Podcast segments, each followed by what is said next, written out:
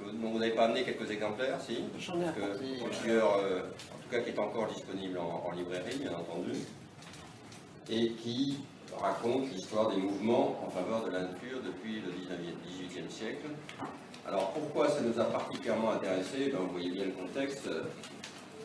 Je pense qu'on peut dire, j'en j'en parlais l'autre jour euh, dans un, dans un colloque, je pense qu'on peut dire, qu'on peut dire que le mouvement des Gilets jaunes est le premier mouvement, mais peut-être que vous me démentirez, en tout cas, euh, c'est euh, point de vue, le premier mouvement social à déclenchement écologique. Il y a beaucoup de, eu beaucoup de mouvements écologiques, vous allez évidemment nous en parler, sur des sujets euh, directement euh, écologiques d'une manière ou d'une autre. Mais là, nous avons clairement un mouvement social dont le déclenchement est à tort ou à raison le sentiment qu'une mesure écologique ne pouvait pas être acceptée, ou était injuste, ou était, euh, en tout cas n'était pas, pas. Et donc je pense que c'est un élément, euh, de même que la caractéristique d'ailleurs de ce mouvement, euh, pour moi c'est un mouvement du XXIe siècle. Il faut tirer toutes les conséquences des caractéristiques nouvelles de ce type de mouvement qui, je pense, va se développer à l'avenir. Mais ce qui sera évidemment utile, et peut-être vous allez me démentir dans tout ce que je dis, mais ce qui sera utile, c'est que puissiez nous replacer évidemment tout ça dans le contexte historique que vous avez euh, longuement analysé. Et ce sera particulièrement intéressant. Merci beaucoup de votre venue. Je remercie aussi euh, le café euh, Imago, et je ne sais pas s'ils sont là, mais vous leur direz que je les ai remerciés. Merci beaucoup du Café Imago de nous accueillir une fois de plus. Et vraiment, on s'y sent bien ici. Et donc, merci beaucoup de, votre accueil. Et merci encore de votre accueil. Je tenais à vous remercier publiquement une fois de plus. Voilà. Et on peut applaudir en hôtel. Merci. C'est pour vous. C'est pour vous.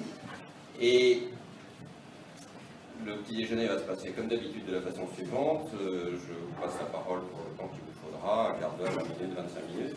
Ensuite, débat, ensuite la question qui fâche.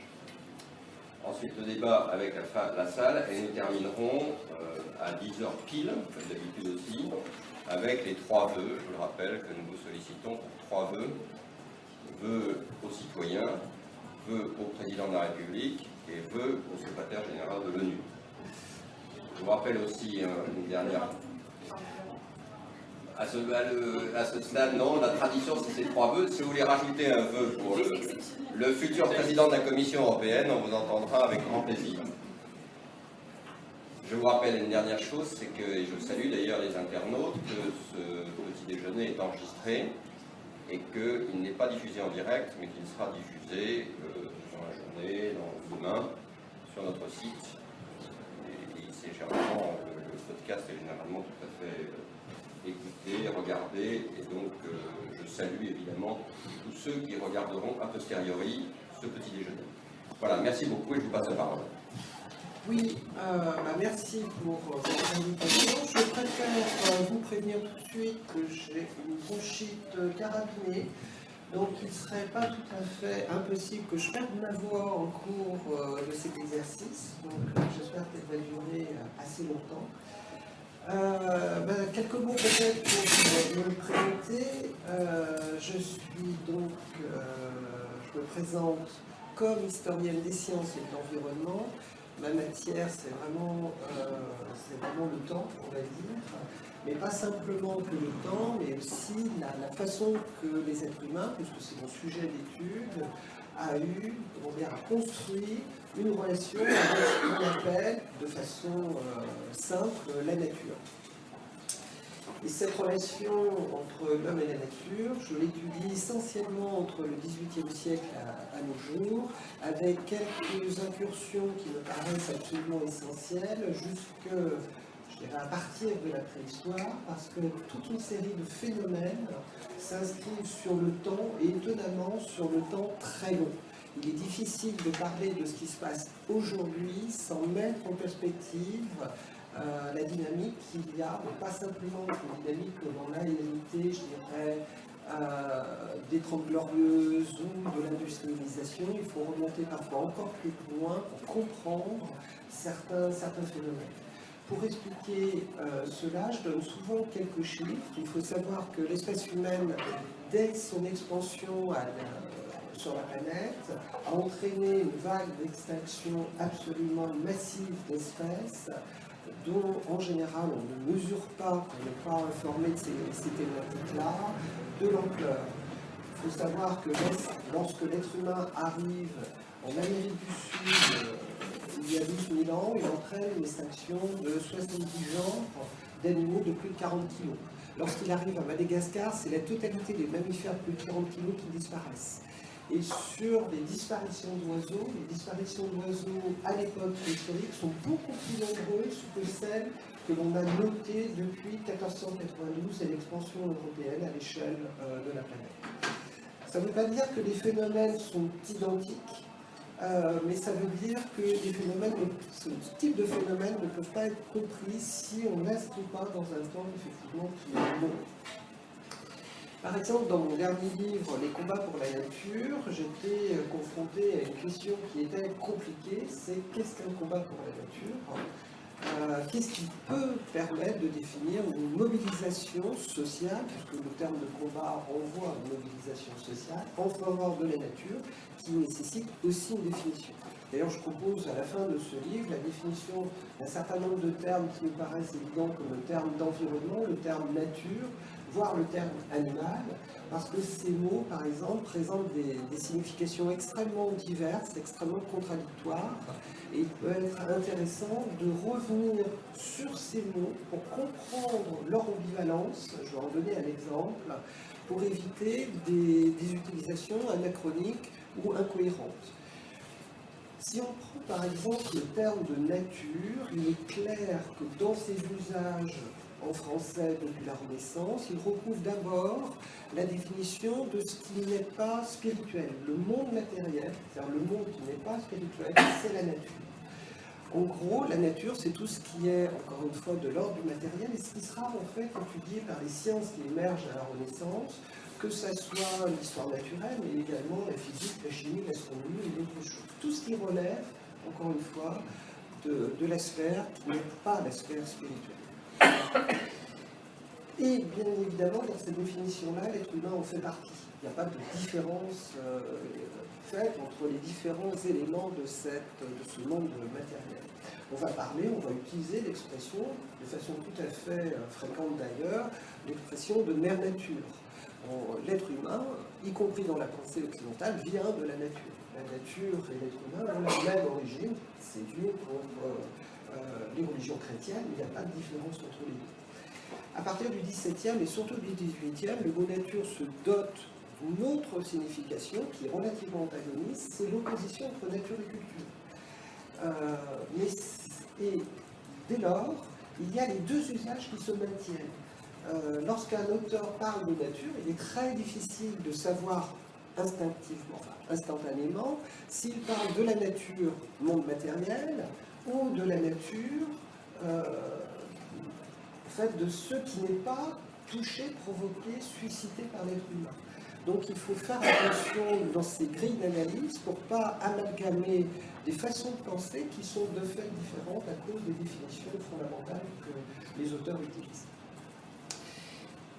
Donc, dans les combats pour la nature, j'ai choisi euh, de, partir du XVIIIe siècle pour un ensemble de raisons, non pas parce qu'il n'y avait pas de combat en faveur de quelque chose qui relève de la nature de l'environnement avant, la, défense des ressources, par exemple, euh, halieutiques, notamment dans les cours d'eau, les, ressources forestières font l'objet de préservation depuis très longtemps. Depuis très longtemps, par exemple, on a l'idée de préserver du, gibier afin de pouvoir le chasser plus tard. Euh, simplement, ce qui se passe au XVIIIe, c'est la conjonction de l'évolution des connaissances scientifiques qui permettent une évaluation globale de la situation de la planète, on a effectivement les premiers inventaires qui permettent de mesurer et de comprendre, de, prouver la disparition des espèces, ce qui n'était pas le cas avant, et également un contexte politique de l'évolution en fait euh, de la façon de concevoir une société et son organisation qui permettent l'émergence de combats en faveur de droits qui vont être accordés par cette, euh, par cette société. C'est vraiment une évolution profonde marquée par, euh, par des lumières. Aussi, il ne m'a pas paru totalement arbitraire de déterminer le début de ce livre à cette fin du XVIIIe, sans savoir bien sûr une date précise parce que ça n'a pas de sens, et euh, de voir un petit peu comment, à partir de cette date, dans cette multiplicité et ce, caractère complètement euh, multiforme de tous les combats en faveur de la nature, on pouvait dégager des grandes idées. Il était clair qu'il n'était pas possible de faire l'inventaire de ces, mouvements, de ces combats. Parce qu'à partir de, combien, je dirais, de, personnes, combien de, membres, un combat euh, mérite d'être euh, décrit Est-ce que c'est une, deux, trois, quatre personnes, dix, cent, cent mille À partir de quand mobilisation a une signification. Ce qui veut dire que c'est vraiment extrêmement, euh, c'est pratiquement insaisissable à cause de ce caractère, encore une fois, multiforme. Je me suis donc attaqué plutôt à des caractéristiques qui me semblaient être importantes pour décrire ces mobilisations. Et par exemple, l'une des premières, euh, premières questions que je mets sur la table, c'est celle qui est posée par Malthus, ne serait-ce que parce que Malthus est d'une part quelqu'un que je vois encore cité abondamment et de façon positive par des, militants de la cause environnementale, et moi ça me posait problème quand j'ai rencontré ça, de voir des gens, je ne vais pas citer de nom, euh, dire euh, que Malthus en fait avait posé quasiment les, bases de la question écologique. Moi ça m'interpellait euh, quand même un minimum. Et deuxièmement, objectivement, dans l'histoire de la pensée, Malthus, la controverse qu'il a suscitée, délibérément, ce qui est intéressant, c'est que Malthus a créé vraiment la polémique, le débat, le plus long, le plus vif, le plus important, d'une façon quasiment quantitative de la pensée occidentale. Aucune autre question n'aura suscité autant de textes et de réactions. Donc en fait, Malthus paraissait absolument évident. Malthus, ce qui c'est, c'est un économiste qui, à la fin, enfin on peut le qualifier d'économiste, euh, qui, à la fin du XVIIIe, au moment des, Lumières, découvre deux auteurs, plus quelques autres, mais deux auteurs principaux, à savoir le français Condorcet, que je ne vais pas présenter, et l'anglais William Godwin, qui est l'un des grands penseurs euh, des Lumières britanniques, défenseur de la Révolution française, euh, assez méconnu des, Français, mais c'est vraiment un penseur assez important, quoique un peu nébuleux, ça c'est un autre problème. Et ces deux penseurs font écrire des textes en faveur d'un projet de société égalitaire. Et ça, Malthus n'en veut absolument pas. C'est extrêmement clair en lisant l'introduction de son premier livre, euh, qui paraît au moment de la Révolution française. Il est absolument contre ce projet de société égalitaire et il va chercher des arguments pour démontrer l'insanité de ce projet qu'il est, de toute façon, qu'il estime être impossible à, s'établir. Et on va voir que cette question-là rejoint en fait l'une des questions, je pense, absolument fondamentales posées par les Gilets jaunes. Euh, ce qu'il va élaborer, c'est un raisonnement en fait assez simple. Il le dit, encore une fois, littéralement, je ne trahis pas ses propos, je le cite simplement en utilisant d'autres mots, je suis très proche du texte original. Il dit que si les êtres humains arrêtaient de mourir dans les manufactures, dans les guerres, euh, pour 36 000 raisons, que feraient ces êtres humains? Ben, Ils se reproduiraient euh, comme des lapins. C'est vraiment l'idée que la, reproduction humaine serait sans limite s'il n'y avait pas cette contrainte apportée par cette réduction euh, des, effectifs.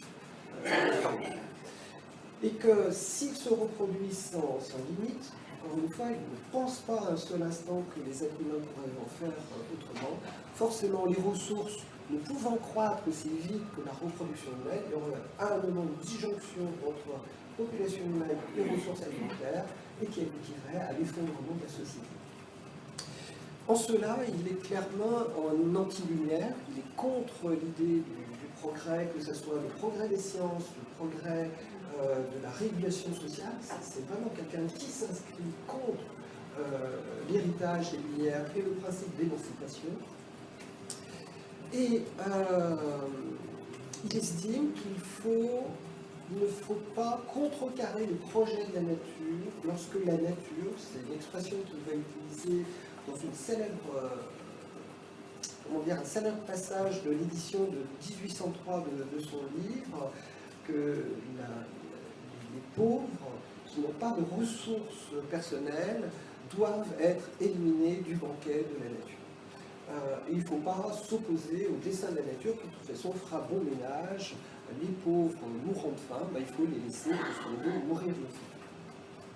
Et dans, la vraie vie, comme on dit aujourd'hui, Malthus va euh, s'attacher à mettre ses idées euh, en pratique. C'est-à-dire il va être un opposant toute sa vie des mesures en faveur des pauvres, les pour l'autre.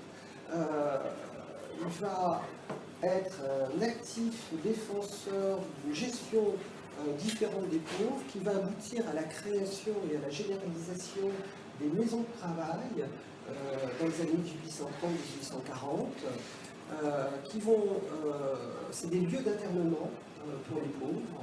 Ils ne peuvent pas sortir de ces lieux d'internement, c'est des hospices qui ressemblent à des prisons. Les familles sont éclatées, les hommes et les femmes sont séparés, les enfants sont retirés des mères dès 5 ans. Le taux de mortalité dans ces maisons de travail de travail est obligatoire, mais payer un cours inférieur à ce qui existe à l'extérieur euh, des murs pour ne pas donner envie aux pauvres de venir euh, vivre dans ces maisons de, travail. Et le taux de mortalité est supérieur à tout ce qu'on peut connaître au Royaume-Uni, soit par maladie, à cause des conditions euh, de, vie, soit par suicide, tout simplement. Euh, je connais même un historien britannique qui parle euh, d'organisations quasiment génocidaires à l'égard des pauvres, tellement c'est des, lieux concentrationnels. Euh, il, faut, il faut voir que l'actus est la première utilisation, à mon sens, au niveau moderne en tout cas, d'une donnée environnementale pour justifier un projet politique et pour justifier également, en fait, c'est la base de son raisonnement, d'une vision catastrophique. Pour lui, il n'y a pas de doute, si on, empêche l'inégalité de s'exercer, ça va produire en fait une prolifération des pauvres qui, avec eux, par nature, vont déstabiliser la société, parce que ce sont de mauvais éléments, ils vont contaminer quasiment la, la société et empêcher en fait la stabilité sociale. Il y a vraiment cette vision-là. On retrouve deux éléments qu'on va retrouver dans tous les discours environnementaux. C'est cette dimension d'utiliser une donnée environnementale pour justifier un programme politique. Et deuxièmement, euh, de... Euh, comment dire euh, Ça c'est l'effet de m'approcher, j'ai perdu ma deuxième idée, c'est pas, pas très grave. je vais continuer. Euh, et, ce qui est très intéressant, c'est que bien évidemment, il va susciter des réactions absolument démesurées.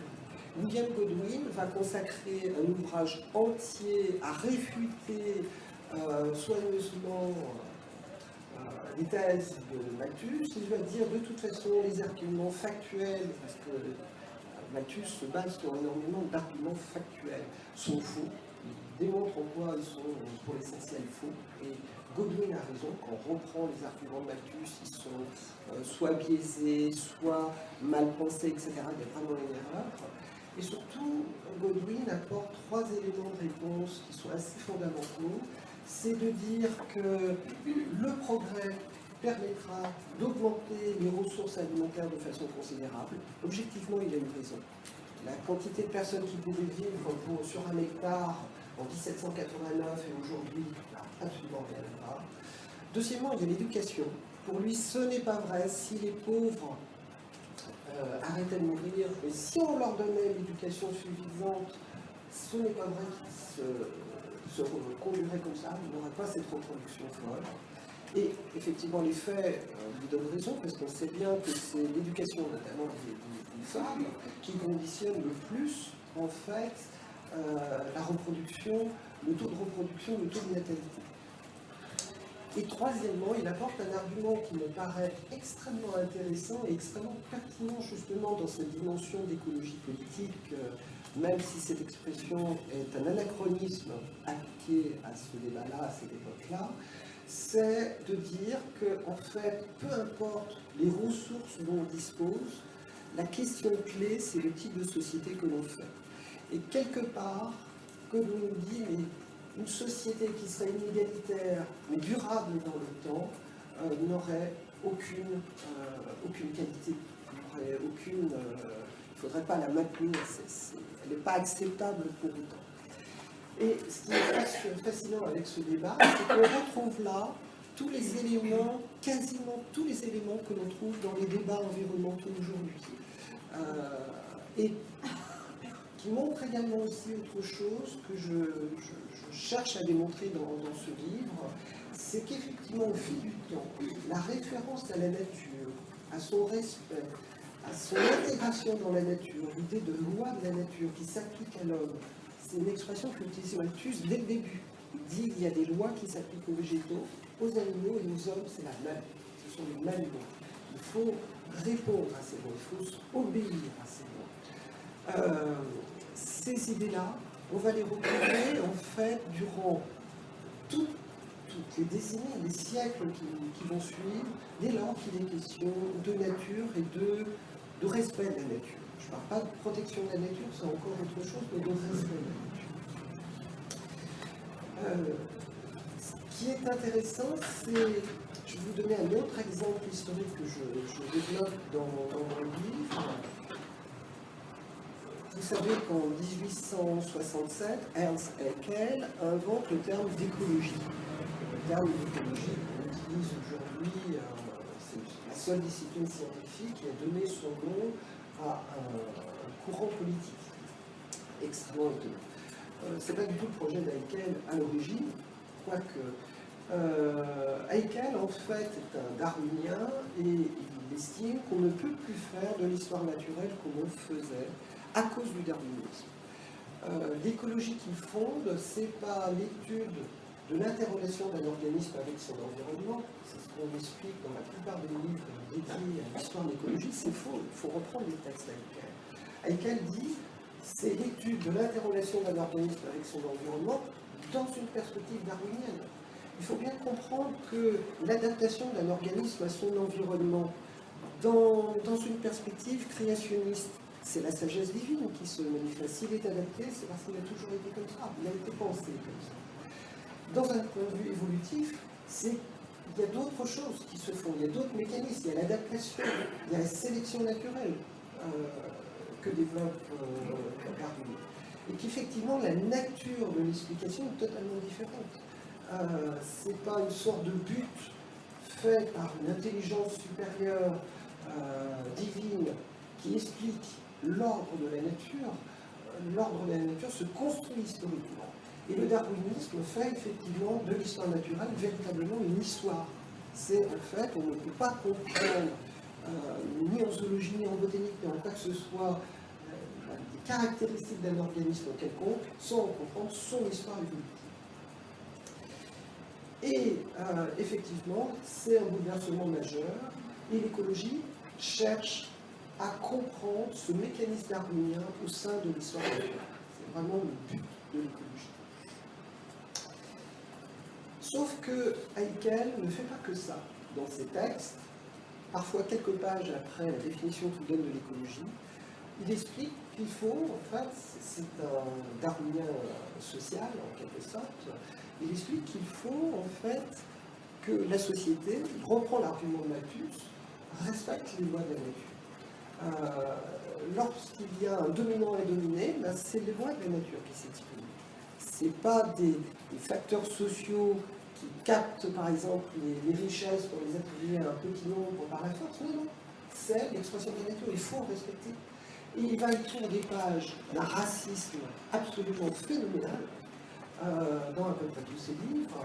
Il va mourir quelques temps après la Première Guerre mondiale, donc il n'aura pas le, loisir d'adhérer au parti nazi, mais évidemment il aurait adhéré au parti nazi, parce que toutes ces thèses antisémites contre les villes, contre le progrès social, se retrouvent chez les nazis. Et on pourrait dire, parce que ça a été fait par certains, qu'il y a un lien entre le darwinisme et le nazisme, euh, voire avec cette idée d'écologie. Sauf qu'à la même époque, il y a d'autres darwiniens qui n'ont pas du tout la même vision des choses. Je pense notamment à Élisée Reclus et Pierre Kropotkin. Les deux ont une caractéristique, c'est qu'ils sont, ce sont des géographes, l'un français et l'autre russe, et ils sont tous les deux anarchistes. Ils se disent darwiniens, clairement, ils sont darwiniens, mais pour eux, et de façon d'ailleurs extrêmement prudente, ils estiment que le progrès social est une dimension de l'évolution. C'est l'évolution cherche à aboutir, enfin cherche à aboutir.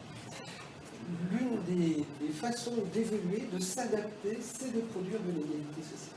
Pour les deux, il y a quelque chose de l'ordre de l'expression de la nature. Mais ce qui est très intéressant avec Reclus et Kropotkin et qui diffère de beaucoup de discours un peu similaires que l'on a aujourd'hui, c'est qu'ils ne sont pas pour autant dans une sorte de néo-paganisme. Ils sont critiques. Euh, Reclus a de très belles pages dans un livre que je recommande qui s'appelle euh, L'évolution de la révolution et l'idéal l'anarchie. Le titre fait peur, je sais, mais c'est l'une des meilleures portes d'entrée à la pensée de Reclus. Il a de très très belles pages sur l'idée que le progrès n'aboutit pas forcément à plus de justice sociale. De même que l'évolution n'aboutit pas nécessairement à plus d'égalité. Il a cette notion critique. Il pense qu'effectivement, c'est s'inscrit dans la nature sans pour autant avoir une foi béate sur le rôle de la nature.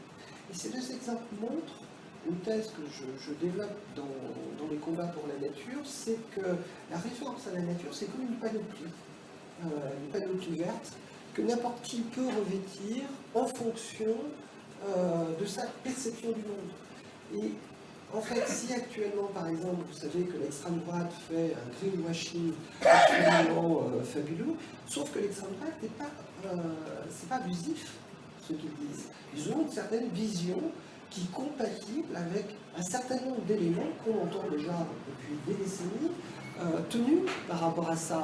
Le libre-échange est une mauvaise chose, les frontières, c'est une bonne chose, et effectivement, il y a quelque chose de compatible euh, sans abus énorme et manifeste entre cette pensée d'extrême et quelque chose qui serait, je dis, j'emploie délibérément inconditionnel, euh, quelque chose comme le respect de la planète avec des gros euh, l'écologie ou d'autres choses comme ça. Mais que, en fait, l'analyse, c'est pas le respect de la nature c'est pas ce que l'on met dans la nature qu'on cherche à respecter, c'est bien le progrès social.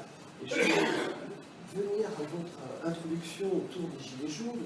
Moi, je vois les Gilets jaunes comme un élément que je trouve absolument euh, génial, dans le sens où, de façon plus facile qu'avant en France, on peut reparler de classe sociale. Pour la première fois, effectivement, l'idée qu'il y a des classes sociales qui sont soumises à des pressions différentes, vécu différent se retrouvent bien plus légitimés. Et il ne faudrait pas perdre de vue cette dimension, cette dimension-là. Lorsque le mouvement des Gilets jaunes a été initié, c'est qu'un certain nombre, par non négligeable des citoyens, ont perçu que l'augmentation des taxes sur le, gasoil était inégalitaire. Sauf que de fait, elles sont inégalitaires. De fait, euh, les, personnes les plus pauvres, notamment qui vivent dans certains territoires, parce que ce n'est pas qu'une question d'économie, c'est aussi une question de géographie, d'espace, euh, se trouvent être plus pénalisés que d'autres. Il est plus facile de payer son carburant plus cher quand on a un revenu à 3 ou 4 000 euros que quand on gagne le SMIC, ou voire un demi-SMIC quand on a un travail en alternance. il faut bien comprendre ça. L'espace, en fait, est inégalitaire. Le carburant est une façon de gérer cet espace inégalitaire. Et que taxer le carburant était, encore une fois, de fait, il ne fallait pas être, euh, dire, avoir fait une thèse sur le sujet pour savoir avant même d'avoir adopté cette mesure, était une mesure à finalité inégalitaire. Les Gilets jaunes ont réagi là-dessus. Sauf que moi, tous les échanges que je peux avoir avec les, Gilets jaunes aujourd'hui, moi je rencontre très, très peu de gens qui ne sont pas sensibles aux questions d'environnement. C'est n'est pas ça qui pose problème. C'est la question de la justice sociale accolée à la question de l'environnement. Et ce qui est intéressant, c'est que cette taxe, montre un exemple, mais il y en a beaucoup d'autres, comment des mesures environnementales peuvent en fait, et là on pense forcément à Matus, euh, ces mesures environnementales peuvent très bien cacher quelque part un projet qui n'est pas qu'un projet égalitaire. Et que si on n'a pas constamment à l'idée, en tête, euh, les, dimensions pratiques de ce que l'on fait, on peut cacher effectivement énormément de choses qui sont, euh, évidemment peu sympathiques. Et vraiment, ça c'est peut-être la, question la, plus essentielle, c'est de déterminer précisément le projet politique euh, pour lequel on se bat. Pas simplement des formules extrêmement générales, mais vers quoi on, se bat. Je vous donnerai juste un dernier exemple. Je ne peux pas m'empêcher, quand je vois par exemple l'appel qu'il y a eu euh, après la dimension du loup euh, de la part d'un certain nombre de personnalités, à œuvrer contre le dérèglement climatique. Cet appel est d'ailleurs assez intéressant pour l'analyse en détail parce qu'on se rend compte que euh, cette littéralement que la question environnementale prime les autres. Mais prime pour qui? Quand effectivement on est confronté à, une fin du moins possible, que chaque, euh, chaque, semaine qui passe, c'est une sorte de combat éprouvant. Quand on sait par exemple que l'espérance de vie est directement corrélée à son niveau de revenu, que pour un homme, gagner 500 euros par mois ou 4000 euros par mois se traduit par 13 années d'espérance de vie différente. Pour une femme, c'est 9 ans de moins. Quand on regarde, par exemple, entre les ouvriers, les ouvriers qualifiés des cadres supérieurs d'exposition aux polluants euh, ou à différentes formes euh, d'atteinte environnementale qui diminuent l'espérance de vie, les chiffres sont totalement différents. Il y a effectivement cette dimension-là dans les questions euh, on ne peut pas simplement dire euh, on va euh, préserver le climat parce que les autres questions sont anecdotiques, c'est pas vrai. Euh, préserver le climat pour qui? Préserver les inégalités? Préserver les 13 ans d'écart qu'il y a entre les plus riches et les plus pauvres en termes d'espérance de vie? Le fait que, par exemple, les, ouvriers se tuent 5 fois, 4 à 5 fois plus en voiture que les cadres supérieurs. Euh, et ça ne s'explique pas par le nombre de cadres supérieurs ou le nombre de kilomètres parcourus, non, ça s'explique simplement par le niveau de fortune. Il faut comprendre qu'on est dans une société inégalitaire qui produit des effets. Passer outre et dire simplement il y a une question qui concerne tous et de façon uniforme tous les citoyens, euh, que chacun a à faire sa part, c'est cacher que la part de chacun n'est pas égalitaire aussi. Il y a une phrase de Murray Bookchin que j'aime beaucoup. Dans les années 80, il a fait remarquer qu'on euh, ne peut pas mettre sur le même plan la responsabilité environnementale d'un gamin noir de Harlem avec le PDG d'Exxon. On en est encore là, on est, on est dans cette situation-là. Les choses sont différentes parce qu'on est dans une société inégalitaire. Voilà. Merci beaucoup. Je crois que c'était tout à fait une introduction tout à fait euh, passionnante. Euh, moi, j'ai une première question, qui est la question qui fâche, et qui est euh, finalement, est-ce que dans votre, diagnostic, le sentiment que j'ai, c'est que c'est un peu la première fois que une question environnementale est posée, qu'à cette occasion, la question des inégalités est posée aussi fortement? Or, je partage tout à fait votre point de vue sur l'idée que la plupart des mesures environnementales ont des conséquences inégalitaires et donc euh, ce sujet mériterait d'être posé. je vais donner un, exemple, euh, alors, alors qu'il ne l'est pas et qu'il ne l'était pas jusqu'à présent, euh, en tout cas dans, les, dans, le mouvement social. Je donne un deuxième exemple, qui certes est moins spectaculaire, mais qui est aussi qui existe de toute façon. Euh, quand, on parle de taxes sur le kérosène, et l'étude de la Commission européenne a montré que ça avait un effet mais, sur les gaz à effet de serre, mais pourquoi ça a un effet? Parce qu'avec une taxe de ce type-là, on majore le prix des billets d'avion, et donc on écarte de la possibilité de prendre l'avion une catégorie sociale qui est à la limite de pouvoir prendre l'avion si le tarif reste ce qu'il est par rapport au tarif euh, qui serait évidemment majoré avec une taxe. là aussi se pose implicitement, même si c'est de manière un peu plus distante, un peu plus, euh, mais ça se pose le problème de l'inégalité. Et on pourrait prendre comme ça la plupart des mesures à partir du moment où la logique, que je soutiens évidemment, est de, de donner un prix à la ressource, qui est rare, donner un, prix à la pollution euh, et donc à l'activité, à partir de ce moment-là, vous avez une mesure qui, évidemment, pèse davantage sur les bas revenus que sur les hauts revenus. Alors, dans ces cas-là, la, tentation pourrait être de dire euh, ben, on ne fait rien, on ne fait pas grand-chose, euh, puisque à chaque fois, nous allons tomber sur ce sujet. Alors, dans votre diagnostic, est-ce que vous partagez cette idée? C'est un peu la première fois que ce sujet, ces, questions sont posées de façon aussi. Et à partir de votre diagnostic, quelle est, quelle est la méthode pour arriver à, avancer sur ces sujets? Je vais répondre d'abord à la seconde partie parce que ne euh, faut pas se leurrer, ça fait quand même deux siècles et demi qu'on essaye de, enfin, une partie de la population essaye d'établir une société plus égalitaire et on a un peu du mal à y arriver. Donc euh, euh, c'est pas là en deux minutes que je vais pouvoir vous fournir un, programme en 12 points et, 3 pages euh, permettant de faire. Euh, Mais en fait, tout le problème, c'est la taxation. je dirais que c'est pas ça le problème. Le problème, c'est dans quel cadre elle se place. C'est-à-dire si on fait une taxe mais qu'il n'y a pas de stratégie redistributive euh, de, l'argent obtenu par cette taxe, alors il y a un problème euh, qui se pose. Euh, faire, encore une fois, ce, qui, ce qui me paraît évident dans tout ce que je peux voir circuler sur les gilets jaunes et les entretiens que je peux avoir, les, contacts, même s'ils ne sont pas systématiques, donc je, je parlais plutôt des études que j'ai pu voir, pas le principe de la taxe, c'est le principe de, l'inégalité de la taxe. Euh, c'est le principe de la redistribution.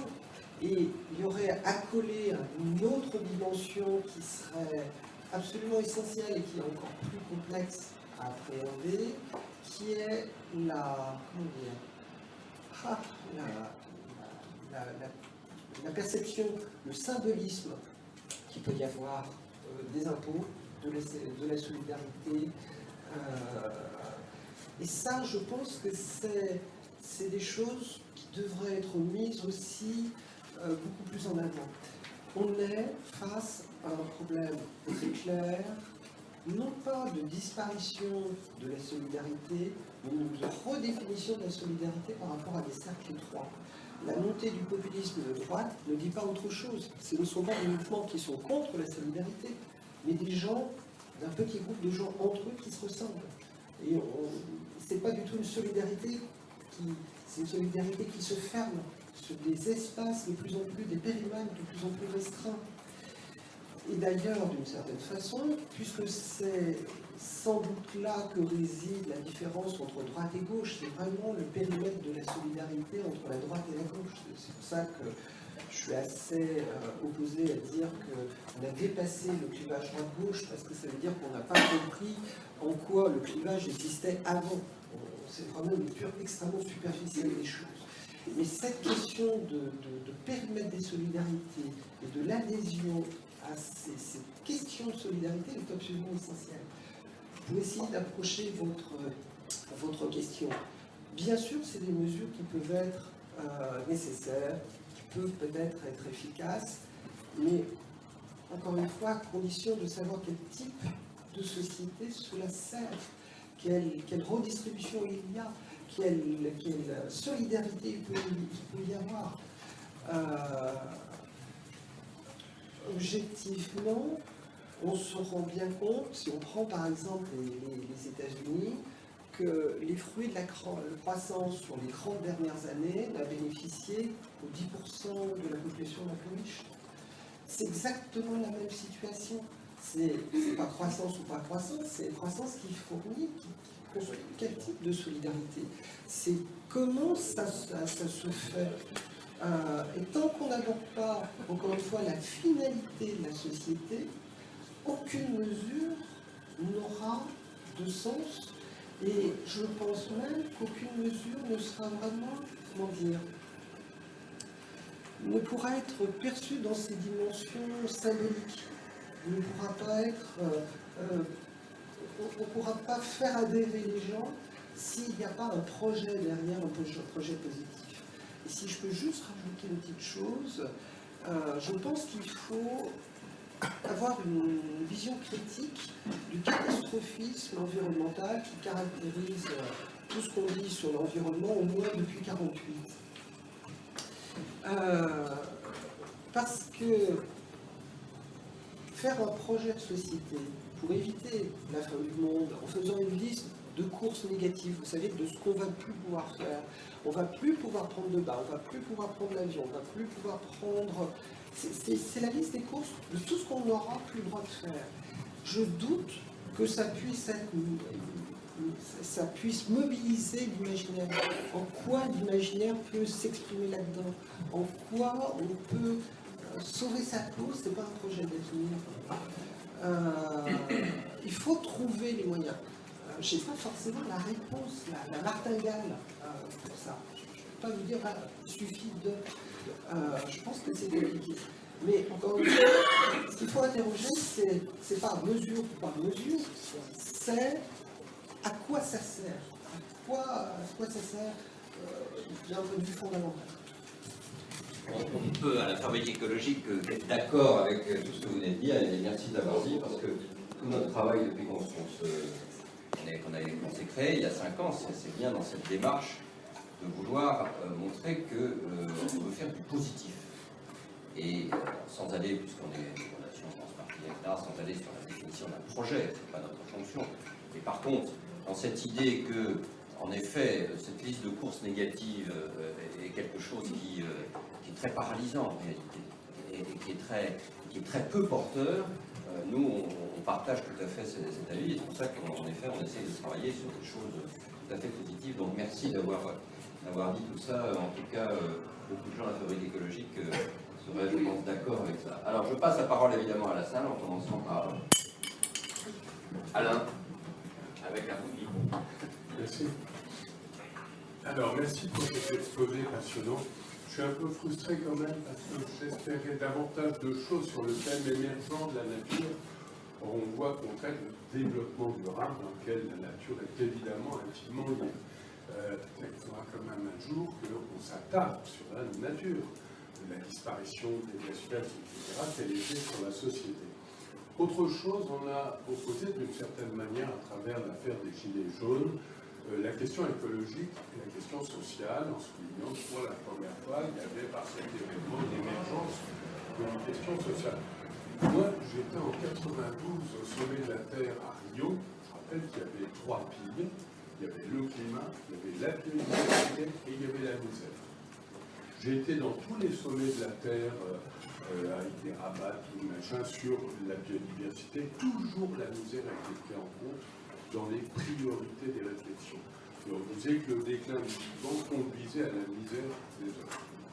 Donc, euh, je rappelle également que quand Nicolas Hulot a créé son ministère, la transition écologique, il a éprouvé le besoin de rajouter et solidaire. J'en parlais avec lui, je lui disais alors tu n'as pas été solidaire puisqu'on a vu juste après ton départ les gilets jaunes. Il dit non, la démarche n'a pas été entendue. De même qu'elle n'a pas été entendue à Rio, de même qu'elle n'a pas été entendue à toutes les COP. Mais elle est clamée, criée, affichée en permanence. Donc on découvre pas un truc, c'est un phénomène de réaction. C'est ce que je voulais souligner. Et enfin, effectivement, il faut être positif. Simplement, moi je suis très agacé par euh, les formules de façon Ségolène Royal, l'écologie punitive. Et non, attends, on ouvre les yeux. On ouvre les yeux. Et puis on répond également à une question assez simple qu'on nous pose quotidiennement. Moi, à mon avis, qu'est-ce que je peux faire? Si la réponse est de dire euh, prenez moins de bains et plus de douches, que sais-je encore, ce genre de truc, il faut le dire. Alors d'autres peuvent interpréter en disant ah, on n'a plus le droit de prendre le bain, c'est terrible. Non, c'est pas complètement ce qu'on dit. On dit il faut donner aussi des. Prenez moins l'avion. Oui. Bah, ah, on ne peut plus prendre l'avion. Euh, je crois qu'en plus, il faut être lucide sur la réalité. Euh, il va bien falloir changer le mode de vie. Alors, c'est pas forcément drôle. Je crois que en, face de ces impératifs auxquels on peut échapper, peut-être faut-il faire des propositions de bonheur, j'ai envie de dire. Euh, et ça, c'est vrai qu'il y a beaucoup de choses qui peuvent émerger. La santé, le lien avec l'autre, la découverte, une économie nouvelle, bien d'autres choses. Mais euh, pour autant, euh, oui, il y a de l'écologie punitive. Oui, arrêtez Ah, peut-être essayer de réparer le micro en passant. Non, mais j'ai envie. On va peut-être prendre une deuxième euh, question pour vous laisser ensuite euh, réagir. Ou euh, deux, parce que Deux, oui, deux. bronchite, Deux, ça trois, j'arrive pas à. Deux, ça sera très bien. Je sais pas si. Ça marche Attendez, celui-là, celui-là marche. Merci à lui. Non, il est. Parfait, Juste euh, en complément peut-être euh, des éléments évoqués par à l'instant, euh, ce point que vous évoquiez, le fait que euh, la prise en compte, euh, en effet, de la solidarité de ces inégalités euh, ne peut pas, ne semble pas être compatible, euh, d'après votre exposé, avec euh, le fait qu'il y ait euh, une primauté ou euh, un- une affirmation de, des mesures à prendre pour ou face au changement climatique, de façon à articuler ce sujet-là que certains appellent comme prioritaire. Il vous semblerait que ce n'est pas compatible avec la notion de lutte face aux inégalités. Euh, cas, le fait que ce soit prioritaire et que ça puisse primer.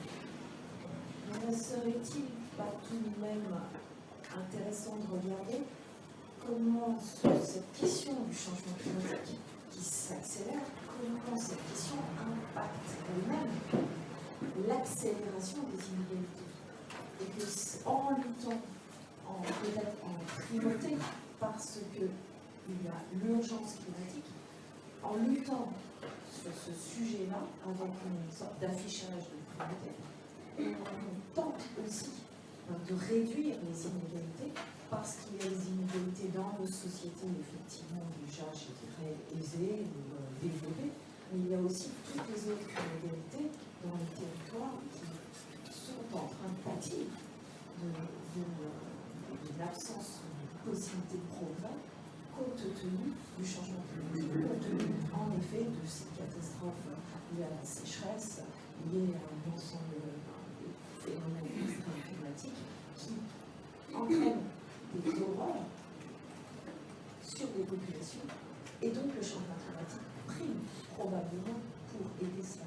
Alors, moi, c'est ce point qui me paraît intéressant dans ce lien entre climat et inégalité, où si effectivement on lutte face au changement climatique en primauté, on tient la barre pour lutter aussi contre une très forte inégalité et en tout cas la accélération. Alors, j'entends bien, je ne suis pas en train de dire qu'on a découvert la, relation. Hein. Je, dis simplement ça devient un sujet euh, important à cause de cette locomotive jaune qui est apparue dans le paysage. Euh, sauf que pour répondre, ou réagir à ce que tu, as fait comme remarque, il serait intéressant de, mesurer, je vais employer un, terme qui risque de te faire bondir, euh, mais l'échec euh, qu'il y a eu euh, derrière ces grandes mobilisations, ces grands, grands parce que 92, effectivement, on se met, de la terre, on parle enfin de la biodiversité, ça devient enfin une sorte de, question, parce que globalement, tout le monde s'en fout, s'en foutait jusqu'alors, mais globalement, ça va bien changer après. et d'ailleurs, il serait intéressant, je vais faire un aparté là-dedans, de s'interroger pourquoi le sujet climat attire plus d'attention que le sujet de biodiversité. Alors moi, je, suis vraiment... Moi, j'ai une, hypothèse, euh, vraiment c'est une hypothèse de, travail. Je, travaille là-dessus, justement, donc je ne peux pas t'en dire plus. Mais euh, quand tu vois la carte de répartition de la biodiversité sur Terre, elle est essentiellement dans des pays pauvres. Euh, tandis que le climat peut impacter directement les habitants des pays riches, et notamment les plus riches des pays riches. Euh, c'est-à-dire que la perception, à tort ou à raison, de ces deux questions, en fonction de sa classe sociale, diffère. Et l'un des arguments pour me faire penser ça, c'est des, recherches que j'avais faites euh, par exemple, on sait que la recherche biomédicale sur certaines pathologies infectieuses connaît un bon en avant euh, sous certaines conditions sociales. Si tu prends les publications sur la fièvre du Nil occidental ou la fièvre Ebola, on voit une sorte de, plateau, euh, ces publications sont relativement homogènes, et un bon en avant vertigineux, c'est exponentiel, au moment où le premier Américain est touché. Euh, et là, clairement, on voit qu'il y a une question, effectivement, de qui est touché. Qui est touché. Et moi, il me semble que la, vision que l'on a de l'effondrement de la biodiversité, c'est lointain et distant, parce qu'on peut se dire, bah, euh, voilà. En plus, euh, là, je suis tombé sur un truc qui m'a complètement sidéré, c'est les croisières, 12 000 euros la place. Hein, euh, pour aller euh, voir euh, les merveilles du pôle Sud. Et c'est encadré par des scientifiques qui expliquent à ce, personne quand même, de groupe, n'importe qui, pour expliquer qu'effectivement, vous voyez, là, le, Sud va vous envoyer de moins en moins parce que les classes sont en train de fondre, la biodiversité est en train de disparaître, etc. Je connais même des gens qui écrivent des livres en disant la sauvegarde de la biodiversité est essentielle. Moi, je trouve ça fascinant. Euh, grosso modo, on emporte des gens qui sont directement, qui doivent leur fortune probablement à la production du dérèglement climatique, voire les conséquences du dérèglement climatique. Ça en dit sur la mentalité. Euh, et encore une fois, tout ce qui a été fait, c'est-à-dire quand on dit et ça me permet d'aborder cette deuxième partie de question. Quand on, parle effectivement euh, de, pauvreté ou d'inégalité, euh, en disant, bah si quand même, parce qu'en en, traitant du dérèglement climatique, ça va apporter une réponse aux inégalités. Euh, moi, je ne sais pas comment. moi personnellement, je ne vois pas la relation que vous avez faite. Euh, taxer par exemple le carburant des avions, en quoi ça va réellement, concrètement, servir à la réduction des inégalités? S'il n'y a pas derrière une politique redistributive, s'il n'y a pas, d'autres choses qui se mettent en place, les mesures en faveur du climat euh, pourraient très bien n'avoir aucune action en matière euh, d'environnement. On peut très bien imaginer une biodiversité super sauvegardée avec des populations dans une super pauvreté. L'un ne va pas nécessairement avec l'autre, c'est pas magique la relation. Elle ne peut s'exprimer que lorsqu'on met en place des, des procédures qui restent largement à déterminer parce qu'on est dans une situation effectivement nouvelle euh, pour plein de raisons, euh, de savoir comment on, fait. Comment par exemple, parce que ça c'est l'un des- des paradoxes de notre situation, on est censé régler des problèmes très largement internationaux, alors qu'une partie des acteurs, notamment étatiques, sont des dictatures. Comment on... Alors, les relations, d'ailleurs paradoxalement, dans le commerce, les relations avec les dictatures n'ont jamais été un problème. On peut acheter du pétrole au pire régime sanguinaire, ça pose strictement aucune difficulté pour personne. Euh, mais dans les questions d'environnement, y compris climatique, ça me paraît quand même assez compliqué, parce qu'on exige la sauvegarde d'un bien commun à des structures politiques qui n'ont aucun intérêt, manifestement, du bien, du bien commun. Leur bien à eux, oui, en tant que tyrannie, mais du bien commun, certainement pas. Euh, à, la, à la fin de la COP21, on a dit, mais attendez, ça va tout changer, vous allez voir, les entreprises sont vachement sensibles à ça. Attendez, c'est les entreprises qui sont, euh, les grands groupes qui sont responsables de ça. Euh, euh, responsables de, l'exploitation de la planète. Encore une fois, parler juste. La question de la pauvreté, c'est pas quand même que les pauvres, c'est aussi les riches. C'est aussi une organisation sociale qui favorise euh, ces inégalités sociales. Euh, lorsque, encore une fois, toute la croissance économique américaine bénéficie à 10%, c'est pas un accident, c'est pas un hasard, c'est pas ah tiens, voilà. Non, ça a été construit délibérément.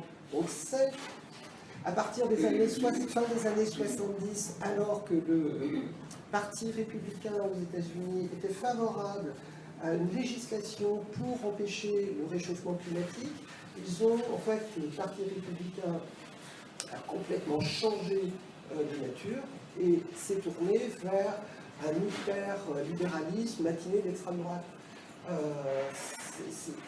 les modifications politiques ont été faites délibérément dans le but de, de détruire la protection sociale et de détruire toute la législation des États-Unis qui est à l'avant-garde de cette question-là à cette époque-là, les législations environnementales.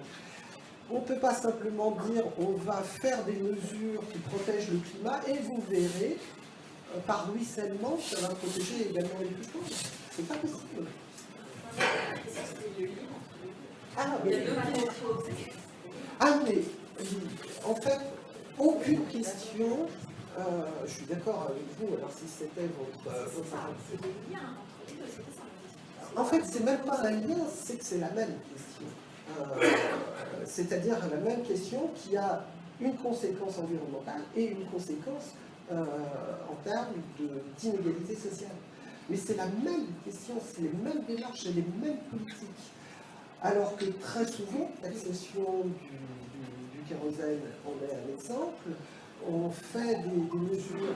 Et je comprends bien aussi la difficulté qu'il y a dans un système politique complexe. où Qu'est-ce que c'est que prendre des mesures Je comprends tout à fait aussi les contraintes qu'il y. Mais quand même, quelque part, c'est interroger juste les mesures euh, techniques sans interroger après sur ce que ça a comme conséquence. Je vais prendre un exemple.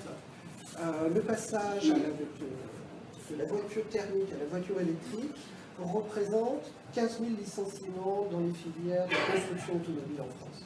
Pourquoi? Parce qu'il faut 40% de pièces en moins pour fabriquer une voiture électrique. Parce que vous- si vous connaissez un peu les moteurs, vous savez bien qu'il y a plein de pièces mécaniques euh, qui s'articulent pour faire avancer une voiture grâce à du pétrole. Si on remplace par un moteur électrique, 40% de pièces en moins, 40% de licenciements, enfin globalement, euh, y compris dans les filières. Ça veut dire aussi que des régions entières vont être sinistrées. Euh, on ne peut pas envisager cette transition, justement, sans se dire qu'il va y avoir un big bang absolument considérable en termes d'emploi, de vie humaine, de régions, enfin il y a des régions entières qui ne se sont jamais relevées de la fin de la sidérurgie, de la fin du textile, de la fin des mines. Et je pense que l'un des acteurs le plus essentiel aujourd'hui dans ces questions-là, c'est l'acteur syndical. Euh, il faut que le syndicalisme soit revivifié autour de ces questions-là. Il y a des choses extrêmement innovantes qui ont été faites chez Vinci. Je ne sais pas si j'ai le temps de rajouter quelques minutes là-dessus. Euh, Vinci était un acteur de Notre-Dame-des-Landes. Un jour, euh, responsable euh, syndicat, du syndicat CGT voit un piquet de zadistes en face du site industriel où il travaillait.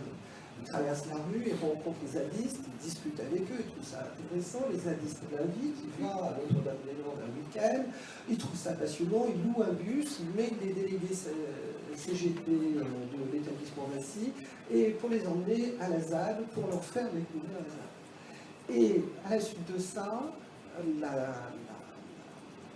la, CGT Vinci s'est opposée à la construction de Notre-Dame-des-Landes en interne, en disant on ne participera pas au travail.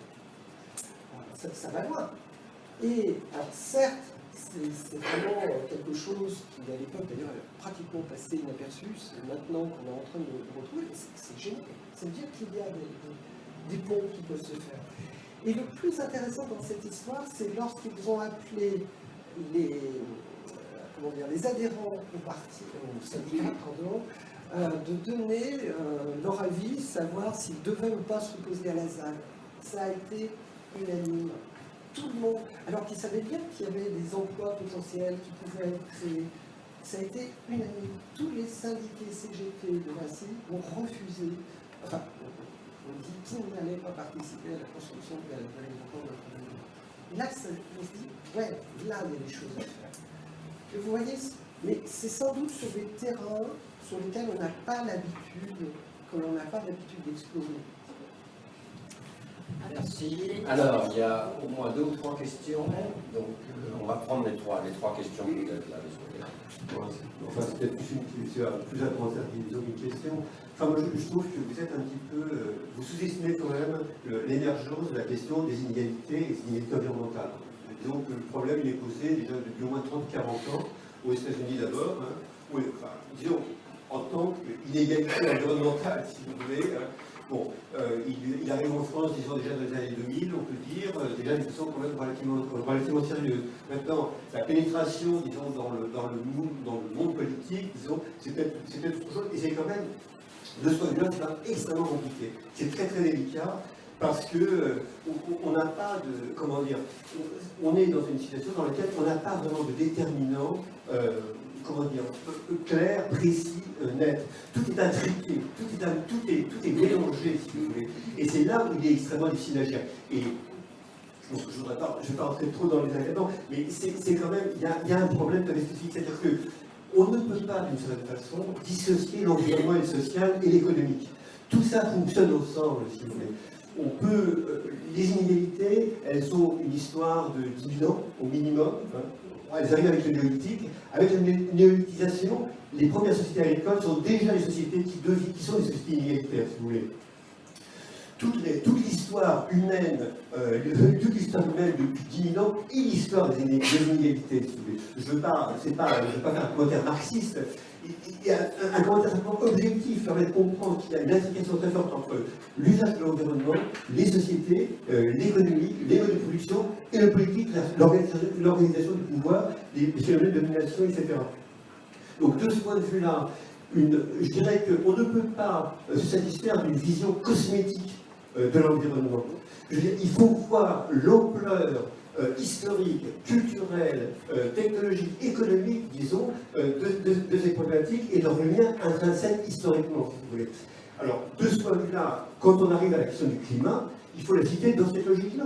Le climat, c'est évidemment lié au développement techno-industriel des pays qui sont justement, qui ont le, qui a, développement qui a permis justement cette fantastique euh, croissance, disons, d'un certain nombre de pays, alors que tout un ensemble d'autres pays ne connaissaient pas croissance, y compris la question de la, de la Chine, si vous voulez, donc, on est, la question climatique et la question des inégalités est au cœur de la question climatique, si vous voulez. Elle n'est pas superficielle, elle n'arrive pas par hasard. Elle est, elle est intrinsèquement liée à un mode de développement qui a pu utiliser des énergies tout à fait spécifiques et qui a permis euh, un, développement aussi économique, social, euh, un bien-être aussi euh, tout à fait considérable, etc.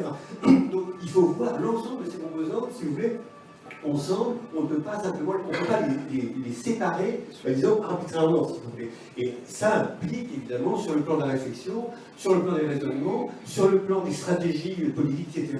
évidemment, euh, des approches, des approches tout à fait, euh, comment dire, qui demandent être pensées très très soigneusement, parce que euh, on, ne peut pas se satisfaire de ce de, de, du cloisonnement, de ce de simple entre ça est bon, ça n'est pas bon, etc. Juste un commentaire par rapport à ce que vous avez dit sur le climat sur le catastrophisme. Pourquoi le catastrophisme fonctionne? Le catastrophisme fonctionne simplement comme impératif catégorique. C'est-à-dire que là où on n'a pas de valeur morale, le catastrophisme vient dire si on a quelque part une dimension qui s'impose à toutes les autres, etc.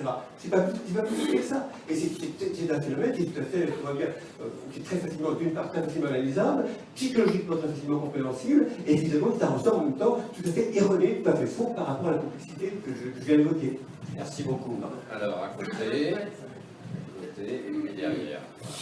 Peut-être une toute petite remarque, il me semble qu'une des difficultés qu'on a avec ces histoires de taxation n'est euh, pas tellement liée à tous ces débats euh, euh, sur la primauté ou pas des mesures climatiques par rapport aux mesures sociales. Bien évidemment, il y a une dimension sociale tout à fait déterminante dans le rejet de la mesure, mais il me semble que la, grande difficulté de cette mesure, c'est que c'est une mesure de prévention et que la prévention est toujours très difficile à comprendre. Ce qui est facile à comprendre, c'est que le climat va avoir des effets dramatiques sur les sociétés humaines, et les pauvres avant les riches. Mais euh, ça, ça, on comprend. Par contre, qu'est-ce qu'il faut faire pour prévenir? C'est beaucoup plus compliqué parce que le lien entre le fait de prendre sa voiture ou son avion euh, et puis euh, les conséquences climatiques des populations en bord de mer dans 30 ans, il n'est pas du tout, du tout, du tout évident. Donc je crois qu'il y a cette, difficulté-là qu'il faut, faut garder en tête quand on parle des, des, politiques. Alors je voudrais par ailleurs faire une, vous poser une question, mais en même temps c'est une remarque. J'ai quand même l'impression que la question sociale, évidemment, elle dure depuis très longtemps, comme ça vient d'être dit. Elle va encore durer très longtemps parce que personne n'a trouvé euh, la, manière de régler la question sociale. Euh, il y a des essais qui n'ont pas été très fructueux et euh, on, la traîne encore pendant, à mon avis, assez longtemps. Donc la question des inégalités, elle, est toujours présente dans l'organisation des sociétés humaines et quoi qu'on fasse, qu'on lutte contre le changement climatique, qu'on ait des politiques de santé, qu'on ait d'autres politiques, on aura toujours cette question euh, sociale qui sera, qui sera présente. La vraie différence, me semble-t-il, entre aujourd'hui et il y a, mettons, un siècle ou un siècle et demi, c'est vraiment une question d'échelle. C'est-à-dire que euh, on a aujourd'hui des sociétés humaines mondialisées qui euh, sont en train d'avoir un effet sur la planète qui est d'une échelle euh, jamais vue, euh, avec des menaces à la qui sont, euh, de par leur échelle, tout à fait nouvelles. Et donc, on ne peut pas, euh, je dirais, continuer à faire comme avant et à traiter ce sujet parmi d'autres comme si c'était le sujet de tous les jours depuis très longtemps. Euh, c'est un sujet nouveau qui appelle, me semble-t-il, euh, des changements beaucoup plus conséquents euh, dans la façon de voir le développement, hein, la façon que les sociétés humaines ont de se projeter dans l'avenir. Vous parliez de catastrophisme, mais le catastrophisme, c'est quand même euh, alors, il y a toujours eu des catastrophismes, hein. mais le catastrophisme écologique aujourd'hui, bien sûr, il a beaucoup de défauts parce qu'il y a beaucoup d'années qui peuvent se dire probablement, mais euh, aussi il est euh, le reflet d'une certaine prise de conscience qu'on est face à des, problèmes radicalement nouveaux et qui, ne, par leur échelle, qui est d'ailleurs une échelle planétaire. Et quand vous parliez des cercles de la solidarité. Le cercle de la solidarité autour du climat ou autour de la biodiversité, c'est désormais nécessairement un cercle planétaire. Et, ça aussi, c'est un sujet nouveau, parce que quand vous parliez de délocalisation d'emplois, euh, on peut dire sur le véhicule électrique, euh, il y a des Chinois qui vont fabriquer les batteries, et il y a moins d'emplois en France, d'accord? Mais où est le cercle de nos, solidarités? C'est-à-dire qu'on on est aujourd'hui dans un village mondial où effectivement il y a des problèmes de, transfert, de beaucoup de choses ça, exige, je, pense, de, repenser les solidarités et repenser les politiques et les questions d'égalité euh, dans, un, contexte mondial. Merci beaucoup. Donc derrière Jean-Luc. Euh,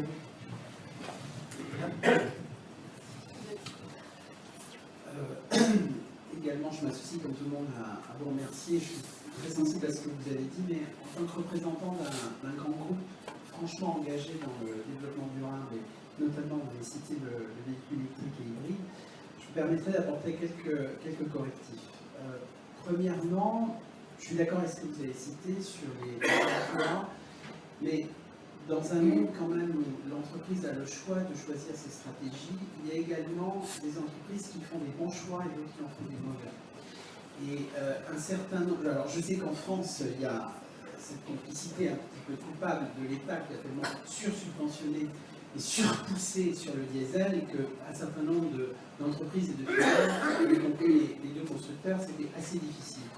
Néanmoins, euh, je veux dire, euh, il y a quand même toujours cette liberté stratégique de sentir venir la réglementation et en tout cas de pousser pour euh, une électrification progressive, ce à, quoi a cru mon, groupe. Et on a particulièrement mitigé, on a un groupe qui embauche, emploie énormément de cadres, les salaires minimums sont extrêmement élevés. Et euh, un contre-exemple par rapport aux syndicats, c'est que par exemple, dans, dans l'une de nos usines où on faisait changer une production vers quelque chose d'infiniment plus vertueux écologiquement, uniquement parce que c'était un nouveau produit, bah, bizarrement les syndicats se sont bloqués. Parfois, il y a quand même aussi, euh, euh, moi je veux en venir à mon point sur l'éducation écologie. Et pour reprendre ce que vient de dire juste le dernier intervenant euh, sur les questions d'échelle, euh, je suis d'accord avec votre euh, principe et votre thèse sur, sur l'importance des disparités sociales par rapport à la question climatique. Mais moi, je constate que dans les grands pays pollueurs, dimension de la France, franchement, est, un petit grain de sel, mais si on se compare par rapport à la Chine, l'Inde et les États-Unis, euh, moi, je travaille beaucoup avec les trois pays. Et euh, je suis quand même très étonné de constater qu'un personnage politique comme Modi en Inde, dont on sait que, sauf énorme surprise, il risque fortement d'être élu, avec le même enthousiasme de la fois, on ne peut franchement pas le, euh, le target d'être particulièrement à gauche ou particulièrement sensible à l'écologie. Et bien pourtant, au bout de 50 ans de domination du parti du Congrès, soi-disant plus proche des classes pauvres, forçait de constater qu'il a inscrit dans l'éducation indienne à l'écologie un acquis nouveau qui est très intéressant. On commence au rapprochement de l'éducation sur l'hygiène. Et quand vous allez dans les villes où je vais en Inde, qui ne sont pas les endroits où on est touriste, mais là où on a des usines, là où on est capable nous-mêmes de fournir des pièces électriques pour les premiers véhicules indiens qui vont c'est-à-dire ceux qui se vendent par 40 millions par an, c'est-à-dire les, tuk-tuk, on va passer de l'échelle thermique à l'échelle hybride électrique, où on vend des pièces à 2 euros en rupie, eh bien, je me dis, c'est quand même étonnant que euh, euh, sous, sa mandature, il a placé cette hygiène, cette éducation à l'écologie en premier, lui qui était euh, plutôt un gouverneur du Gujarat de manière assez étonnante, pas du tout à gauche, a réussi. Et à côté, comment expliquer sous Trump, on sait très bien que franchement il se fiche complètement de l'écologie, toute une classe euh, défavorisée, pauvre américaine, a complètement abandonné ce souci de l'écologie qui est devenu un mantra, franchement, des bobos américains qui vivent dans les grandes villes, dans les grands lacs et dans les deux côtes. Et c'est démographiquement, on voit bien qu'ils ne font pas le poids, parce qu'on risque à une réélection d'un gouvernement américain euh, qui lui est, franchement pas agroécologique. Donc pour moi, il y a aussi quand même cette éducation à l'écologie euh, qui est gravissime et qui dépasse quand même uniquement le clivage, je, je dirais des pauvres. Parce que même les classes les plus défavorisées des États-Unis ont quand même un accès à la culture, à une éducation qui est nettement plus supérieure à des gens qui sont encore en phase d'alphabétisation en Inde. Oui, euh, c'est vaste. Euh, tout d'abord, il ne faut pas être euh, naïf. La pauvreté n'est pas une qualité, c'est un état. Euh, donc, euh, historiquement, on a eu des mouvements, par exemple, dans les, les pays occidentaux, ouvriers et réactionnaires, et de droite, nationalistes. Euh, c'est pas parce que euh, le Front ouvrier n'était pas nécessairement euh, socialiste et progressiste. Le nazisme est national-socialiste. Euh, ouais, alors le, le- le rattachement social est un peu plus compliqué que ça. Il ne faut pas, faut pas exagérer non plus.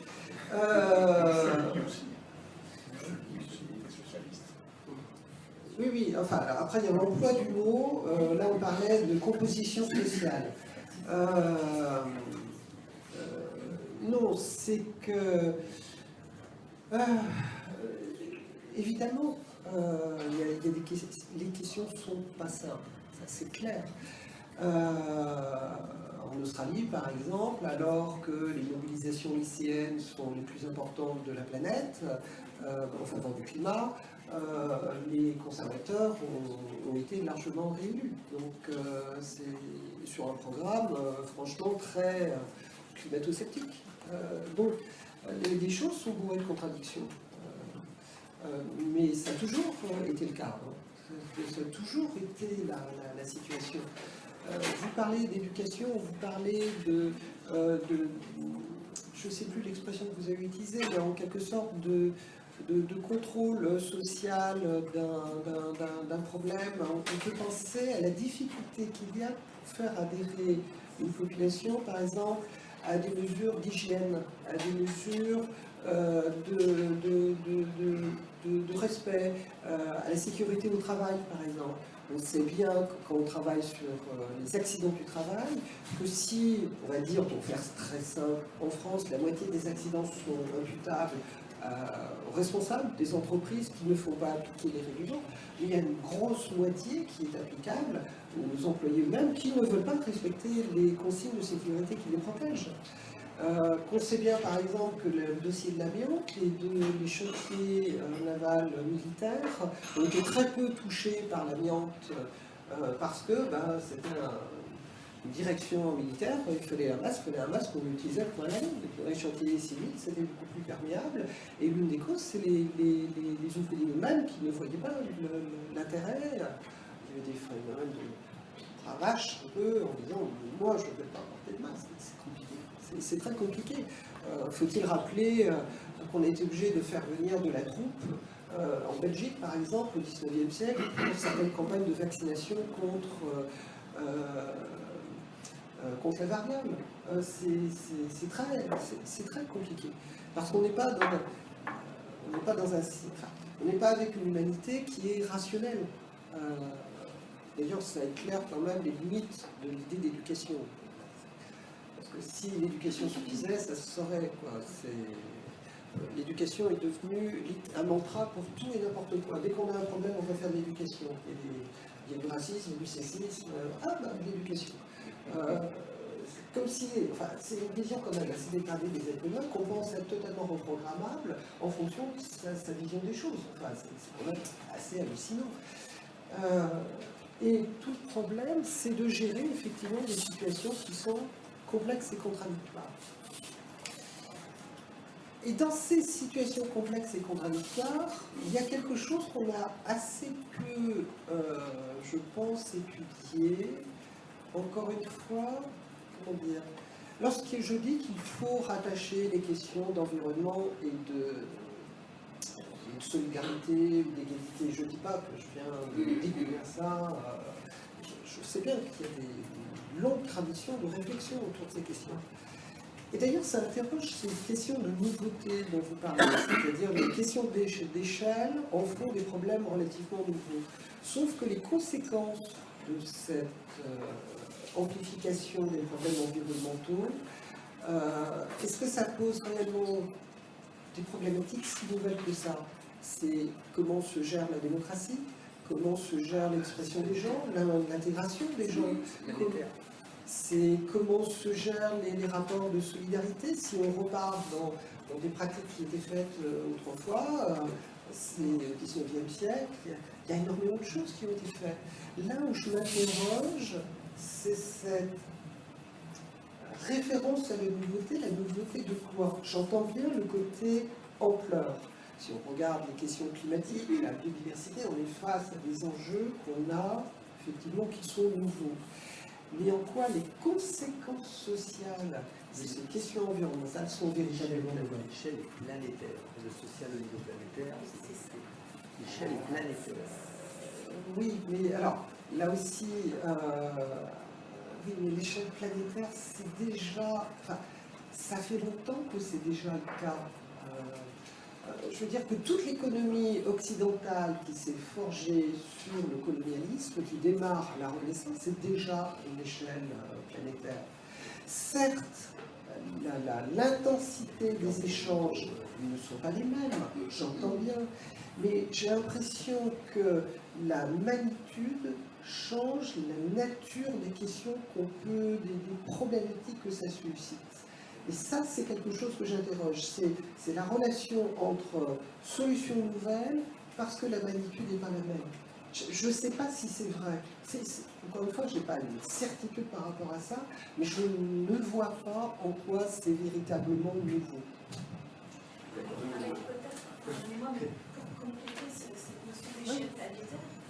Pas utiliser un mot aujourd'hui d'entreprise. Par exemple, la, question des, des GAFA. On voit bien que quand on parle d'échelle planétaire et quand on voit le, type de solutions qui pourraient être trouvées en enjeu, on a effectivement ce, sujet du lien entre l'impact climatique et les inégalités qu'il peut entraîner dès lors que bien sûr qu'il faut agir face aux enjeux climatiques, mais si on ne le fait pas avec une vision écosystémique globale, et en effet, en tenant compte absolument de façon euh, intrinsèque des inégalités que cette lutte-là peut entraîner, bien entendu, euh, ce, lien, il peut euh, être encore renforcé et dans le mauvais sens si on, les oppose, ces deux combats. Donc, la, solution, c'est de bien penser sans doute les choses, tant du point de vue des stratégies politiques euh, à l'échelle des pays, que de maximum de pays dans le monde, donc ce multilatéralisme, cette question d'essayer d'embarquer les acteurs avec la vision mondiale d'une société, si possible, qui s'accorde sur des caps communs et des biens communs, donc ça, c'est bien la question du multilatéralisme, c'est ce que tente de continuer à faire euh, les Nations Unies. Et pour autant, avoir aussi des possibilités de spécifier les mesures de façon à ce que l'impact de ces grandes politiques mondiales puisse être euh, les plus efficaces, les, plus, les, mesures soient les plus solides, compte tenu des spécificités de chacun, chacune des populations à travers le monde. Donc, on voit bien que si des grandes entreprises ne prennent pas et c'est ce qu'elles font pour un grand on a un exemple tout à l'heure, si elles ne prennent pas aussi en main cette vision écosystémique, et si on oppose ce que peuvent faire les entreprises qui, euh, que vous avez dit tout à l'heure, serait le diable ou en tous les cas la pire des, choses, alors que peut-être elles apportent aussi parfois des solutions, et souvent aussi parce qu'elles en ont les moyens de développer ces solutions. Et un des sujets, moi, qui me paraîtrait intéressant aujourd'hui, c'est qu'on interpelle encore davantage comment les grandes entreprises qui sont venues, les GAFA, et qui mènent beaucoup, beaucoup de capacités, soit pour manipuler, soit pour euh, réorienter, soit pour euh, aider l'action, enfin, selon comment on l'interprète, en tout état de cause, on pourrait se dire que là, il y a une créativité à trouver nouvelle et une interpellation nouvelle qui pourrait leur être faite pour que les choses soient faites à l'échelle planétaire. On va peut-être voir s'il y a d'autres interventions. Euh, oui, euh, vraiment très rapidement, si ça vous arrive pas, pour qu'on essaye les deux interventions, c'est ça, et puis on vous demandera de réagir euh, par quelques mots, et ensuite de formuler les vœux comme, comme prévu. Bonjour, merci beaucoup pour votre éclairage. Euh, je fais le constat au niveau global qu'on est dans un système euh, aujourd'hui capitalistique qui est euh, non redistributif et euh, qui surexploite les ressources, et d'un point de vue individuel, qui est devenu euh, assez individualiste. La moitié de la population vit en ville, déconnectée de la nature, on n'est plus en lien avec tout ça. Euh, je voudrais savoir, euh, en tant qu'historienne, est-ce que vous avez étudié les, derniers mouvements récents euh, sur euh, ces initiatives collectives, citoyennes, euh, qui visent à, peut-être euh, être dans une nouvelle forme de démocratie, une nouvelle forme de un nouveau projet de société, et qui pour le coup est dans un autre imaginaire euh, par rapport à ce qu'il ne faut pas faire de l'ancien monde, mais dans vraiment créer quelque chose de, collectif, d'être en lien les monnaies locales pour relocaliser euh, l'économie. Je voudrais savoir si vous avez, étudié un petit peu ça, euh, ou si c'est vraiment une niche. Merci. Une dernière euh, question rapide, si ne vous en est pas. C'est marrant parce que je voulais aborder le même sujet. Euh, on n'a pas trop parlé de, notre modèle de production. Enfin, on l'a pas questionné en tout cas. Euh, on n'a pas parlé du, fait qu'il était surproductiviste. On n'a même pas posé la question de la croissance non plus. Est-ce est-ce qu'on peut continuer à croître économiquement? Est-ce que le modèle capitaliste, c'est des questions qui, je pense, qui peuvent se poser. Euh, ouais, ouais. Et aussi faire le lien avec euh, l'histoire de l'industrialisation et l'histoire euh, de l'usage de nos ressources pour les guerres, par exemple. D'où vient notre monde, les voitures, pourquoi, pourquoi on, on est passé aux voitures, enfin, je pas. Poser ces questions-là, revenir sur la guerre froide, enfin, je sais pas, ouais. En lien avec l'histoire, directement. Merci. Tout ça en trois minutes. Donc, merci beaucoup de. Et puis, pour- la conversation pourra se prolonger euh. Oui, alors là, c'est en trois minutes, c'est quand même un peu vache, euh, parce que c'est assez large. Alors, réponse rapide, euh, je suis historienne, alors je me méfie beaucoup des décryptages à chaud de l'actualité, parce que je sais qu'immanquablement, on va dire des bêtises, il faut avoir du recul, je pense. Euh, Qu'il y a aussi une propension très forte à s'estimer être euh, dans, un mouvement absolument merveilleux, génial, parce qu'on est en train de le vivre et qu'il y a une sorte de survalorisation de ce qu'on est en train de faire parce qu'on est en train de le faire. Je dis pas que c'est pas important, hein, attention, hein, c'est pas ce que je suis mais simplement c'est un peu délicat. Euh, J'ai l'avantage d'être un peu vieille et donc d'avoir déjà vécu cette situation-là. Et je sais bien que c'est une situation qui se répète inlassablement. Euh, et puis il y a l'impression de groupe, là on se retrouve euh, mille à un endroit, on se dit ouais super, là, là, les choses changent, parce qu'avant on était pas mieux. Sauf que vite, c'est rien. Euh, quand, à l'issue des grandes manifs euh, qui ont suivi l'émission de Nicolas Hulot, on a dit Ouais, fois autant de gens à Paris qui manifestaient contre le climat. Mais c'est rien. Quand on regarde les chiffres, c'est que dalle. Quand on regarde les chiffres par rapport aux mobilisations de la loi travail, euh, manifestations euh, contre euh, l'égalité des, droits, c'est des manifestations qui ont rassemblé beaucoup plus de monde.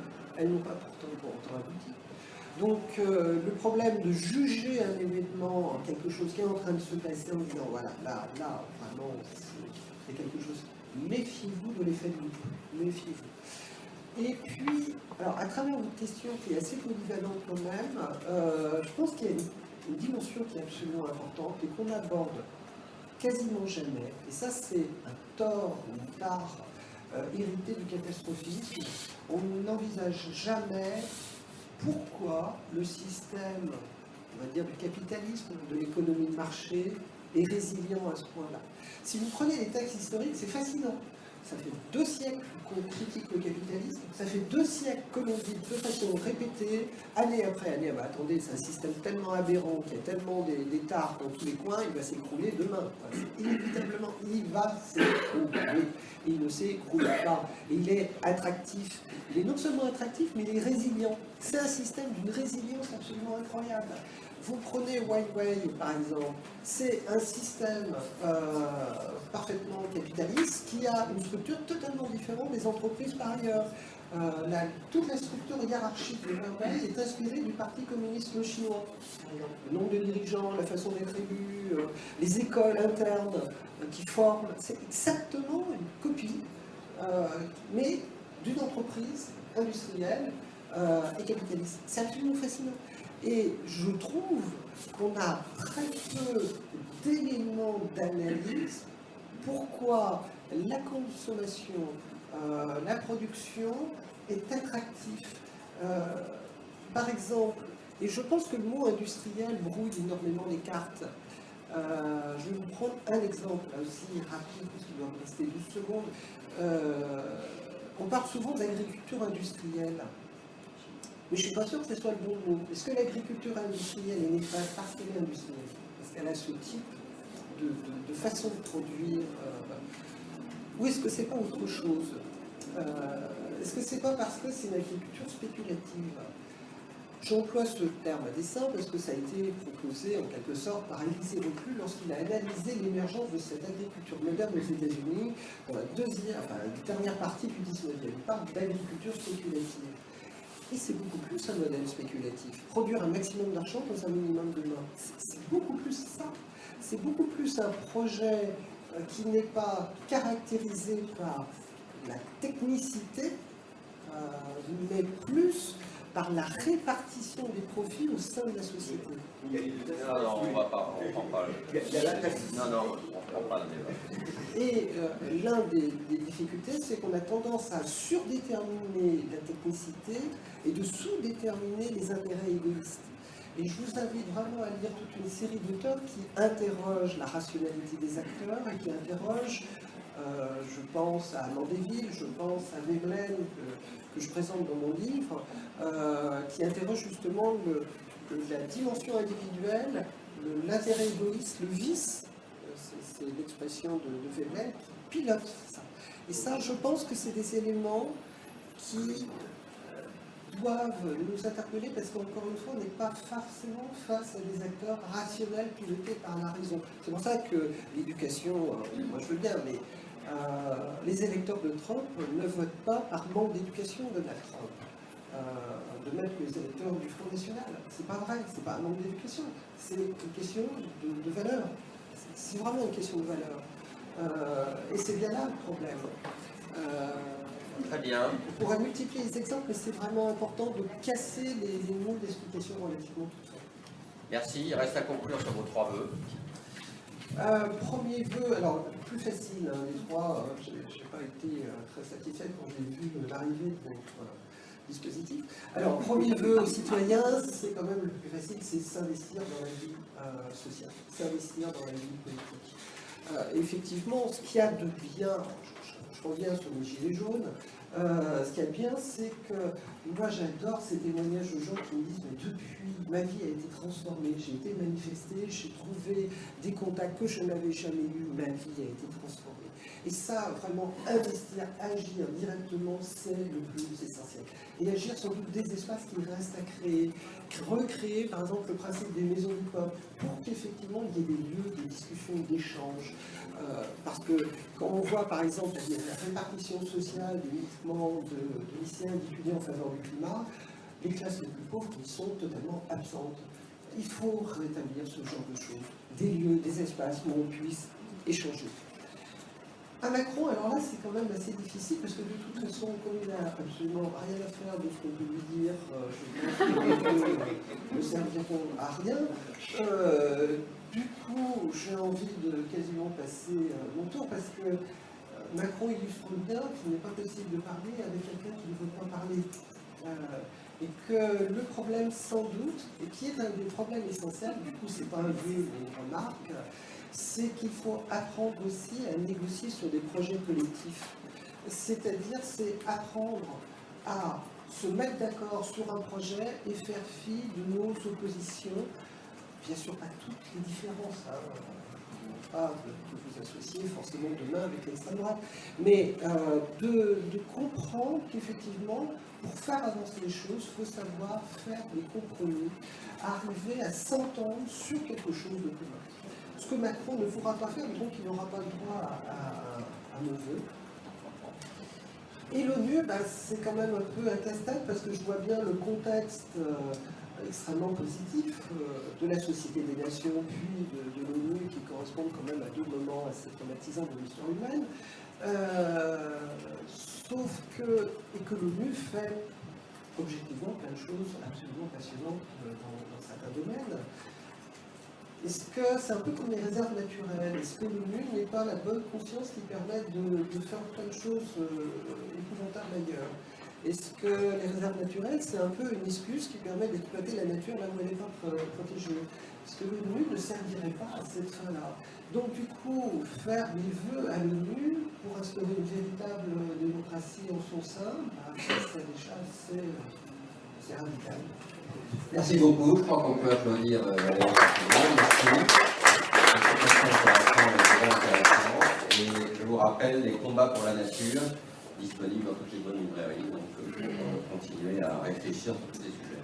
Merci beaucoup. On ne peut pas encore vous dire le prochain petit déjeuner. Euh, il y a une petite euh, incertitude évidente, mais vous serez tenu au courant, bien sûr. Et merci encore de votre venue. Merci. merci.